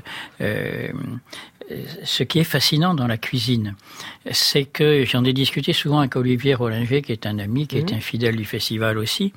C'est euh, les, les intellectuels, les philosophes s'arrachent les cheveux pour savoir comment conjuguer l'identité et euh, l'universel. Eh ben, la première démonstration pratique, c'est la cuisine. Vous prenez n'importe quel plat de- d'Inde ou d'ailleurs. Euh, on dit ça, c'est une cuisine typiquement euh, identifiable, etc. D'abord, il y, a, huit ou dix cuisines indiennes d'ailleurs différentes, mais euh, il n'y a pas plus identitaire que la cuisine. Mais vous prenez chacun des composants. Ce sont des, choses qui ouais. viennent de- de- des quatre coins du, du monde. La première mondialisation s'est passée dans les assiettes. C'est là que, que, que et, et, et pra- de manière pratique, il manifeste une solution d'un problème que les intellectuels jugent quasiment euh, insoluble, difficile, compliqué, convoque, les- C'est vrai. etc. Tout simplement l'assiette. Exactement. Et, et ce soir, grâce à Ekaterina Parachiv. Euh, Alexandra Bouturov, vous filmez ces soldats dans leur quotidien, hein, depuis leur assiette jusqu'à leur lit, jusqu'à leur dortoir. Il y a un moment très intime qu'on peut supposer difficile pour vous que vous réussissez à capter, c'est ces soldats qui racontent les circonstances dans lesquelles euh, votre cousin Dima est mort. Comment est-ce que vous avez réussi à aller aussi loin, à vous faire accepter déjà par l'armée, et puis ensuite par ce groupe de soldats la nuit dans leur dortoir? Euh, Excuse-moi, c'était euh, effectivement c'était euh, déjà difficile émotionnellement, mais euh, l'importance pour moi de ce film elle était tellement forte que je me suis dit que je suis obligé de faire des choses, euh, néanmoins de la dureté euh, que j'affronte. Et euh, effectivement, enfin, les questions de, de autorisations, ça se pose à chaque fois et c'est euh, au niveau de, des autorisations officielles, c'était encore une fois les parents de Dima qui Ouais, ont peut pas dire que vous ayez tourné dans le pays le plus cool avec la presse, si je peux me permettre. Mhm. Donc comment, comment vous avez fait? C'est parce sûr, que c'est c'est le- l'oncle et la Il tante y a de presque Dima plus de presse, donc euh, pourquoi pas d'être cool avec elle. Euh, Donc c'est les parents de Dima qui ont obtenu ces autorisations? Non, mais ce qu'il faut comprendre, encore une fois, c'est la Russie, euh, c'est un pays de merveille. Et effectivement, on vit dans un pays où quasiment tout est interdit et non autorisé au moins. Mais en fait, avec un approche euh, euh, nécessaire, on peut euh, avoir des portes d'entrée dans les, enfin partout, en fait. On- Le fait que vous faire- soyez le- cousin de leur camarade mort au combat, est-ce que rien que ça, ça vous ouvrait des portes? C'était le, c'était une sorte de base euh, pourquoi effectivement les soldats m'ont accepté alors que cette communauté elle est très fermée hein, vis-à-vis des civils. Et ils partagent jamais euh, les détails de leur mission avec des gens qui font pas partie de de leur tribu d'une certaine manière. Et effectivement, enfin, le- ils ont fait une exception pour moi en m'acceptant moi et la caméra parmi eux et on partageait euh, de manière assez honnête des détails très très durs parce que pour eux c'est effectivement c'est pas simple non plus. Et c'est beaucoup, euh, au final, c'est beaucoup, c'est des relations humaines. Enfin, en Russie, les verticales de pouvoir, ça marche pas. C'est que des relations humaines qui peuvent permettre de faire des choses. Et la Russie fonctionne beaucoup comme ça. Et bah pareil euh, avec des gens soldats, ce qui était beaucoup plus important pour moi d'être accepté, d'avoir leur confiance que des officiers qui j'en avais euh, pas grand chose à, faire, enquête, voilà. Je- je- Vo- Votre film passe de séquence au camp, de séquences collectives donc, à des séquences beaucoup plus intimes avec les parents de Dima. Là aussi, en quelque sorte, vous filmez l'impossible, parce que vous filmez le deuil d'un enfant et avec des parents qui sont extrêmement silencieux, ils disent pas grand-chose. Est-ce que petit à petit vous arrivez à savoir ce qui se passe dans leur cœur, dans leur tête Quelle est leur euh, leur attitude face à face à l'armée, face à ce qui s'est passé? Est-ce que est-ce que ça a changé quelque chose pour eux? Ben, ça bousculait complètement leur vie et ils ont, euh, je pense pas d'autre choix à, part l'accepter et d'ess- d'essayer de vivre avec d'une certaine manière. Et c'est des gens que je, co- je connais depuis, enfin, depuis mon naissance, toute ma vie. Effectivement, euh, j'ai choisi plutôt le silence et des émotions retenues présentées à l'écran euh, Mhm. que des paroles, euh, parce que je trouve que parfois, euh, sont- le silence est plus fort. Et de regarder ces gens, c'est ce qu'on peut faire. euh, Et qu'est-ce qu'ils pensent aujourd'hui de l'armée, des spetsnaz, de, du, du pouvoir, de l'autorité Mm. en Russie, de, de ce fonctionnement-là Mm. qui arrache quand même des gamins à, à leur famille? Eux, qu'est-ce qu'ils en pensent? Ils ont, ils peuvent pas se permettre d'avoir des doutes ni de critiquer ce qui s'est passé, ce qui s'est passé, parce que sinon ils peuvent pas tenir le coup. Et ce qu'ils ont fait, ils ont construit une espèce de défense intérieure pour eux, où ils gardent le lien avec leur fils en donnant, d'une certaine manière, le sens à sa mort. C'est un geste héroïque qu'il a fait en, donnant sa vie, euh, et pas qu'il, que c'est Dima qui a pris cette balle et pas quelqu'un de, euh, de son unité.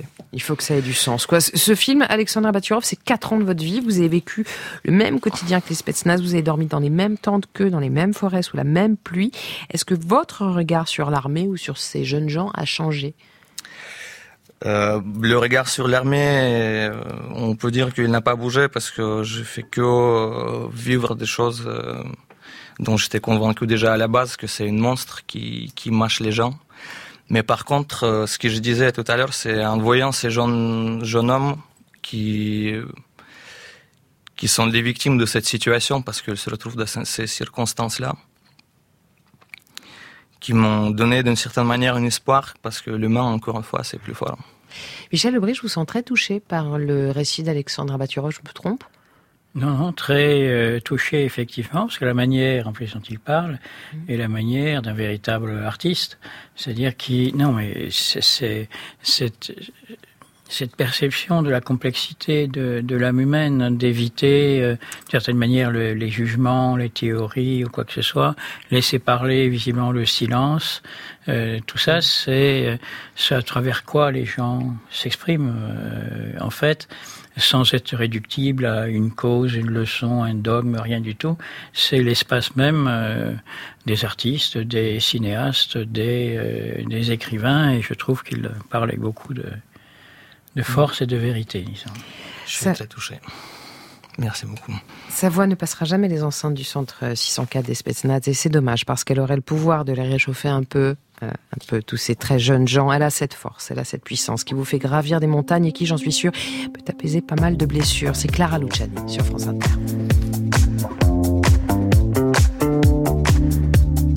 Je rêve, pense-moi pour voir. J'avoue, j'ai du mal, j'ai du mal à le croire. C'est moi qui chantais ce soir. Est-ce que c'est moi qui, vraiment moi qui chantais ou plus belle que sur la photo de mon orange Suis-je seulement celle, celle dont j'ai l'air Souvent je change.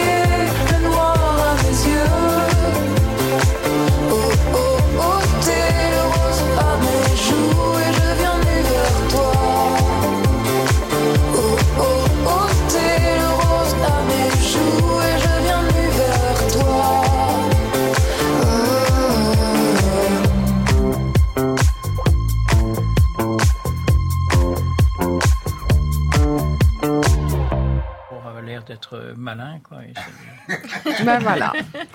c'est un bon Babel. Et c'est insupportable, ça. Donc là, de vous entendre, moi, ça m'a touché énormément. Voilà, je crois qu'il y a une rencontre qui s'est faite ce soir entre Michel Lebris et Alexandre Abaturov. Ça, c'était Clara Luciani avec cette chanson nue tirée de son tout dernier album Sainte Victoire. Vous pourrez l'entendre en concert le 9 juin à Dijon, le 29 à Clermont-Ferrand et c'est une très bonne nouvelle. En voici une autre. Il est là, il vient de nous rejoindre, il sait nous enjailler comme personne et nous mettre l'Afrique à portée d'oreille. Soro Solo, bonsoir. Bonsoir. On part en Algérie Exact. ce soir et on le fait en musique. Absolument. Parce que j'ai rencontré, comment elle s'appelle déjà, Swad Alsa. Comment elle s'appelle déjà? Non mais... Euh, ben, moi, tu sais, j'ai pas la mémoire euh, des noms. Hein. C'est votre meilleur de la saison. La mémoire, elle est perforée comme une passoire, tout passe à travers. Donc, euh, elle s'appelle euh, Swad Alsa. Et en fait, elle a toujours fait immersion dans les musiques populaires que l'on berçait. Et elle s'est dit, ces musiques sont en perte de vitesse, il va falloir faire quelque chose. Attendez la suite. Oula, dans 20 minutes, demain l'Afrique. D'ici là, on trinque à votre venue, Soro Solo, et à votre euh, mémoire que ça ne va pas arranger. Euh, grâce à vous, Alex Jules. Et, et ce nouveau cru qui nous... Oh, le petit pop Il était joli ah, mais du coup, ça m'a coupé la chic bah, pour une fois. Voilà, au moins je me tais. Parlez-nous de ce vin, s'il vous plaît. Là, on est en Autriche maintenant. Et un guten vin de domaine Christian Schieder, euh, qui s'appelle Himmel auf Erden. Ça, c'est une pinot blanc avec une, euh, un peu de Scheurebe. Scheurebe, c'est un cépage euh, aromatique. Ouais. Et encore une fois, un vin qui est sans intrants, alors de pur euh, raisin fermenté. Mhm. Et après, vieilli dans le foudre de 1200 litres pendant un an. Et sans filtration, vous voyez, c'est un peu turbide, on va dire. Hein? Trouble. Trouble, ouais. Ouais, c'est ça. Alors sans filtration, mais en bouteille. Alors allez-y, un goûter. Ici, vous savez, vous faites comme chez vous. Ou presque, hein En tout cas, vous pouvez voir. Ouais, Allez, qui se lance? Qu'est-ce que ça vous évoque? Alexandre me dit non, non, non, non, non, moi je bois, je parle pas. qui a fait ce? Ah, ça, ça vient de vous. Oui. Un peu comme ça. Oui, oui. Alors dites-nous. Bah, c'est difficile de trouver des mots euh, parfois pour euh, pour euh, Pour le décrire le vin. Et puis je pense Ouais. qu'en France, on a un tel culte du vin que personne n'ose s'exprimer parce que tout le Bah, monde a peur de dire une bêtise. Il y a Alors que- toujours une peur, mais c'est un peu partout. Alors euh, que ça devrait être une histoire de, de plaisir et d'émotion. Il ne devrait pas y avoir des choses qu'on dit et des choses qu'on ne dit pas, non, Non, mais il y a aussi pas pas de pas de faute. Ça, ça peut s'exprimer exprimer librement comme ça. Ouais. Du coup, euh, Michel Lebris, ce deuxième vin, vous en pensez quoi? Vous l'avez goûté? Ah oui, il est absolument euh, excellent. Euh, je je suis pas un, un fin analyste de, de tous les vins de la planète, mais, Mais vous je le aimez. trouve. Ah oui, oui, Eh ben, c'est l'essentiel. Plaisant, il a une richesse aromatique, il est. Ah oui, puis un des arômes.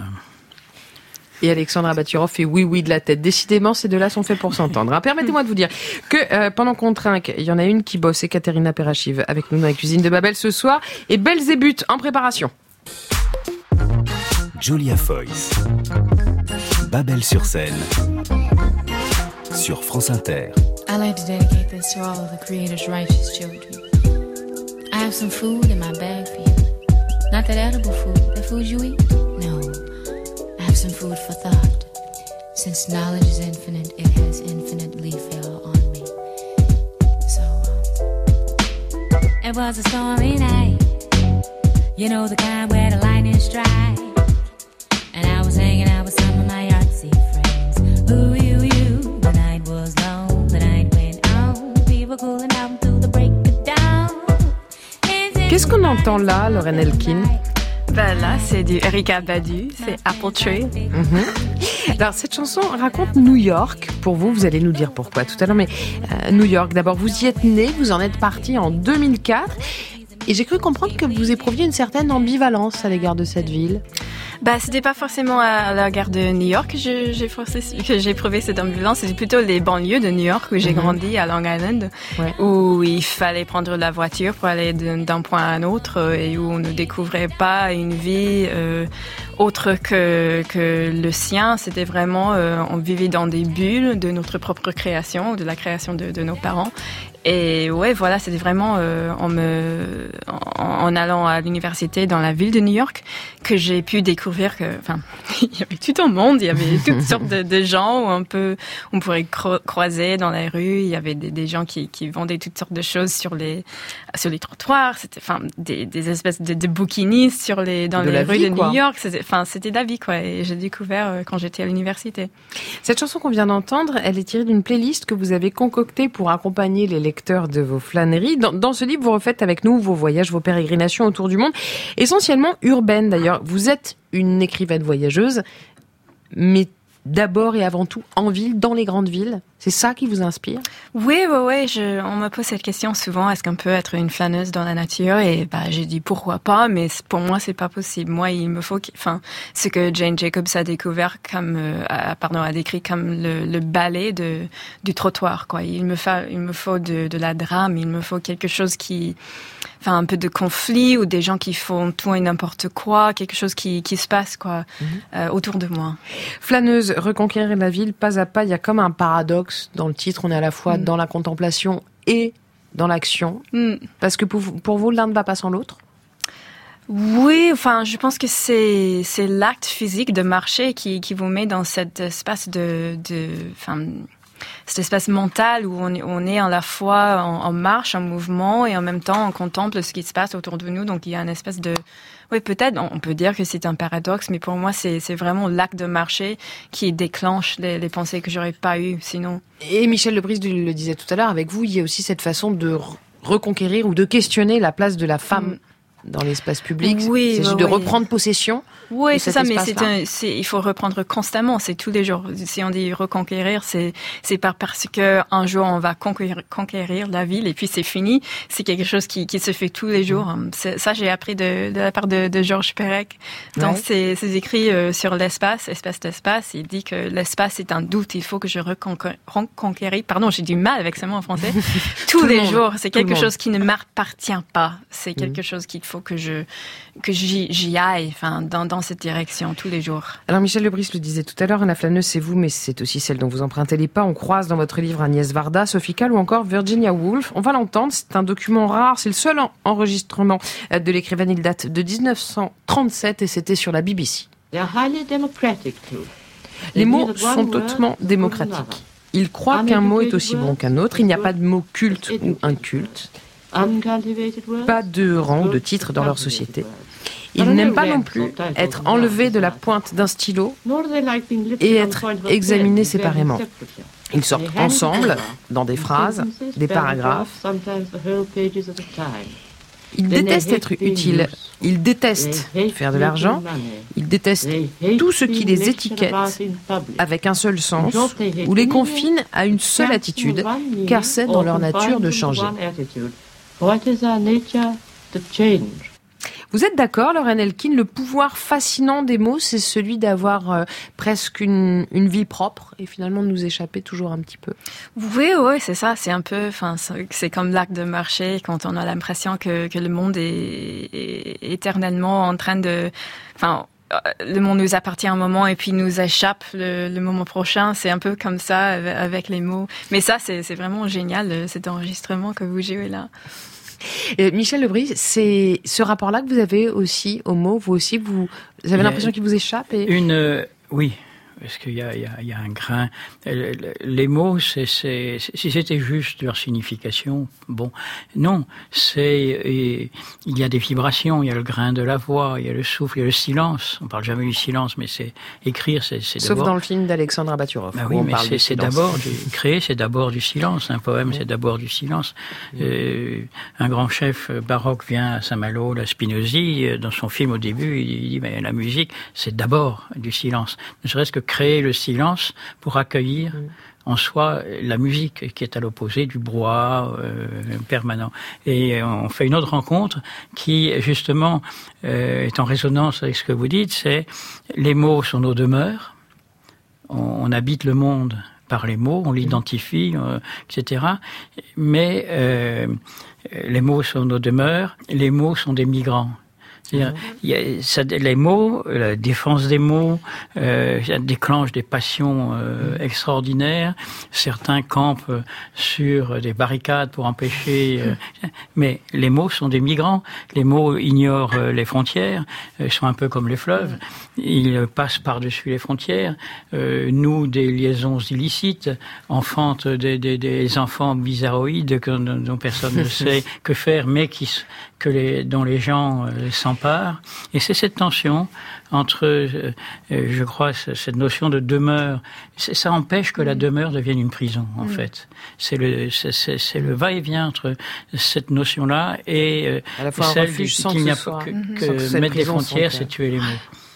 Mettre des enfin, essayer de tuer les mots parce que On n'y arrivera pas. Bah non, on n'y arrive pas. c'est- Heureusement.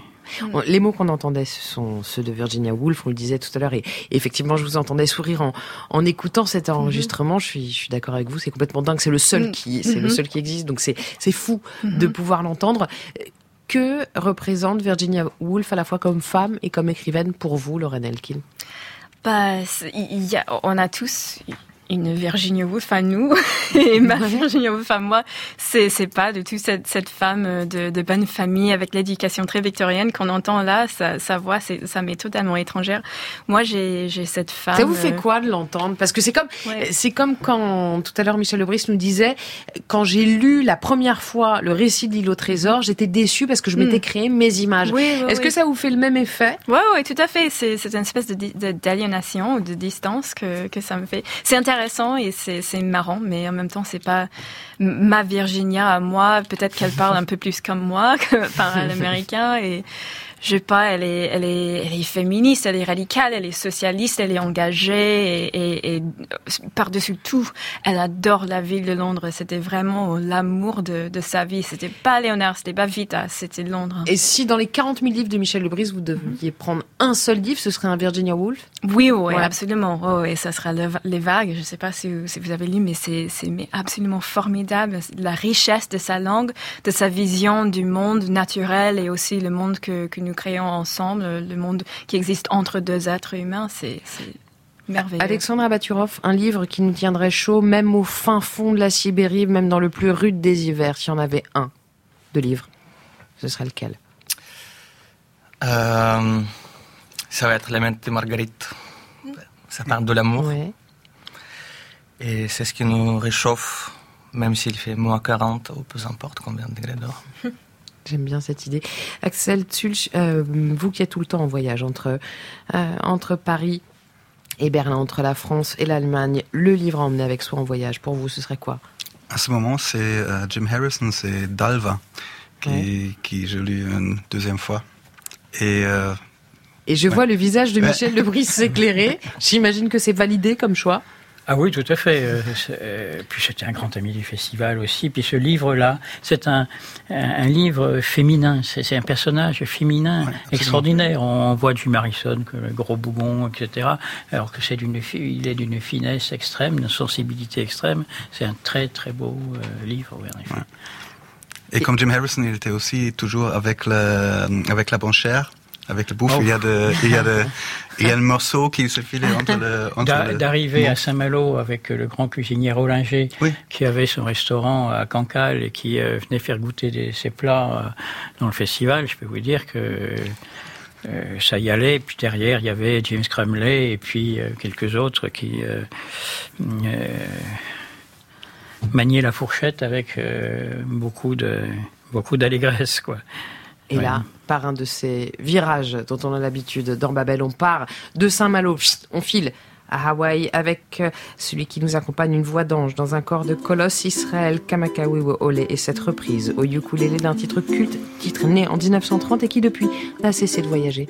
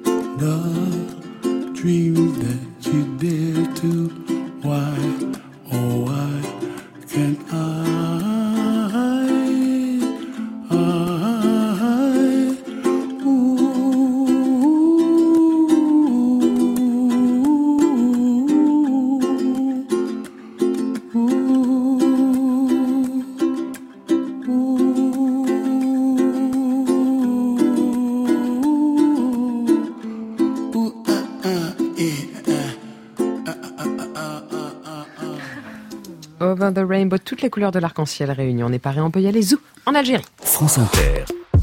Babel sur scène. Demain, l'Afrique. L'Afrique de demain, c'est aussi celle d'hier. Asla Souad, l'artiste algérienne que vous avez rencontrée, Soro Solo, donne une seconde vie aux musiques traditionnelles. Tout à fait, parce que Swad Alsa, elle est comédienne à la base, et ensuite elle est devenue musicienne par la suite. Et dans le sud-ouest algérien, sa région natale, sa petite enfance a été bercée par les chants populaires, bien entendu dans les mariages, les baptêmes et toutes les autres euh, festivités euh, sociales.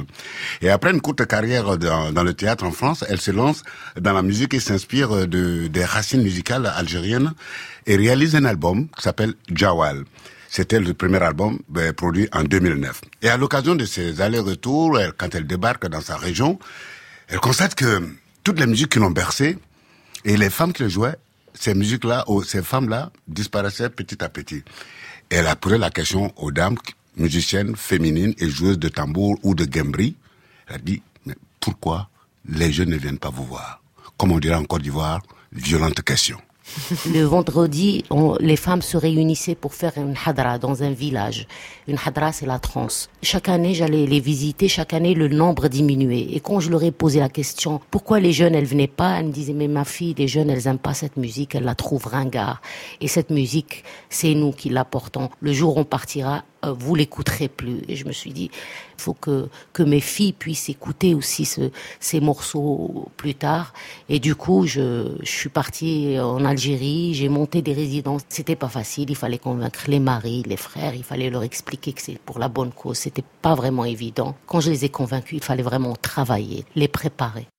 Et quand euh, soit dit les préparer, elle pense il faut structurer le groupe, il faut l'instruire, leur donner les codes euh, de la scène du spectacle euh, sur les scènes modernes et produire un, un disque afin de générer des revenus qui leur permettraient de vivre de leur métier. Et, et ça a marché? Et ça a marché forcément, puisque elle, après cette résidence dont elle a parlé, en 2015, euh, Soar Alsa organise à Tahrid une résidence de collectage et de ses chants et de ses musiques traditionnelles transmises oralement et qui sont menacées de disparition. Ensuite, elle crée, à partir de cette résidence, un spectacle avec toutes les femmes du groupe. Le spectacle est présenté au 8e Festival international de, de musique diwan à Alger, au Festival culturel européen d'Alger et même aux deux éditions du Festival des musiques de trans euh, féminines au Maroc. Et partout, le projet permettait de voir et d'entendre euh, ces musiques anciennes dont elle énumère quelques-unes. Zfani, c'est un style euh, de percussion. Il y a le jbariyat, c'était pour animer les, les, les fêtes, les cérémonies, le henna dans les mariages. Et puis il y a le diwan féminin. Le diwan, c'est un rituel de guérison, n'est-ce pas? Tout à fait C'est avec quel instrument qu'elle joue le diwan? Le gumbri. Et c'est l'une des rares femmes qui joue à cet instrument. Au départ, c'est les hommes qui jouent le gumbri. Et, et puis, il y a- le farda. Le farda, c'est une musique très lente. C'est des claps et des chants. C'est un peu de la musique soufie. Voilà, c'est tous les styles euh, de cette région et il y en a encore énormément. Euh, Soro Solo, tous ces genres musicaux euh, qu'évoque Swad Asla sont regroupés dans un album. Euh, Tout à fait. L'album est sorti euh, en hiver dernier, c'était en février, et l'album s'appelle Lema. C'est même le groupe euh, de, de femmes qui se sont réunies autour de euh, Swad Alsa. Et cet album va être présenté, ou même ce spectacle va être présenté le 9 juin prochain. Euh, comme on appelle, à l'Institut du monde arabe, et c'est dans le cadre du spectacle et du festival arabophone. Et on en écoute un extrait. Hein. Absolument.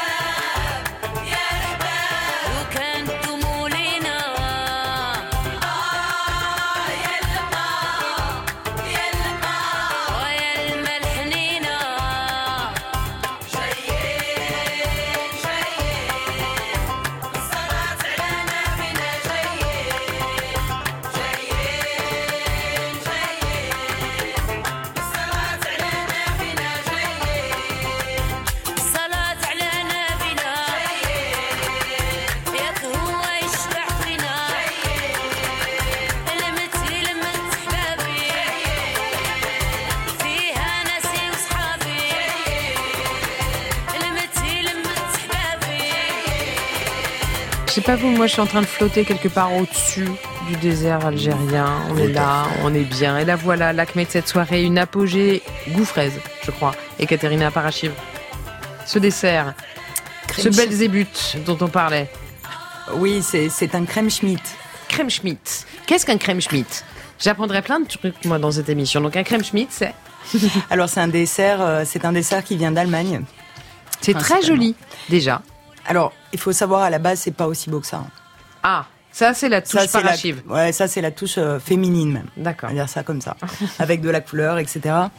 Euh, à la base, on le mange sans sans fruits, mais j'ai préféré quand même mettre- des fruits parce que sinon Ouais. c'est un dessert qui est assez lourd. D'accord, Voilà, mais ça n'a pas l'air du dessert, tout là, effectivement. Et c'est donc un dessert. Et c'est une crème pâtissière. Oui. Eh ben, qui est allégée avec des fruits, de la pâte, euh, de la pâte feuilletée. Et je vois que Lorraine Elkin n'y résiste pas, mais vous avez bien. Raison, Lorraine. C'est toujours avec ces petites notes de sucré euh, colorées qu'on se quitte dans Babel. Babel, c'est terminé pour cette semaine. Merci à tous de nous avoir fait voyager. Michel Lebris et Lorraine Elkin, on vous retrouve donc à Saint-Malo les 8, 9 et 10 juin, soit le week-end prochain. Toutes les infos sur ce site www.étonnantvoyageur, évidemment au pluriel.com. Je redonne également le titre de vos ouvrages respectifs. Pour l'amour des livres, Michel Lebris est chez Grasset. Flâneuse, reconquérir la ville pas à pas, Lorraine Elkin, c'est aux éditions Aubeque. Alexandre Abaturov, votre documentaire Le Fils est actuellement en salle. Et Katerina Parachib Libri Kitchen, c'est dans le deuxième à Paris. Alex Tsulch, on vous retrouve, vous, sur votre site vinétranger.fr. Et ça aussi, c'est au, pluriel. C'est au pluriel. Ben oui, elle est magnifique cette liaison. Pourquoi je l'ai faite comme ça Moi, c'est au pluriel.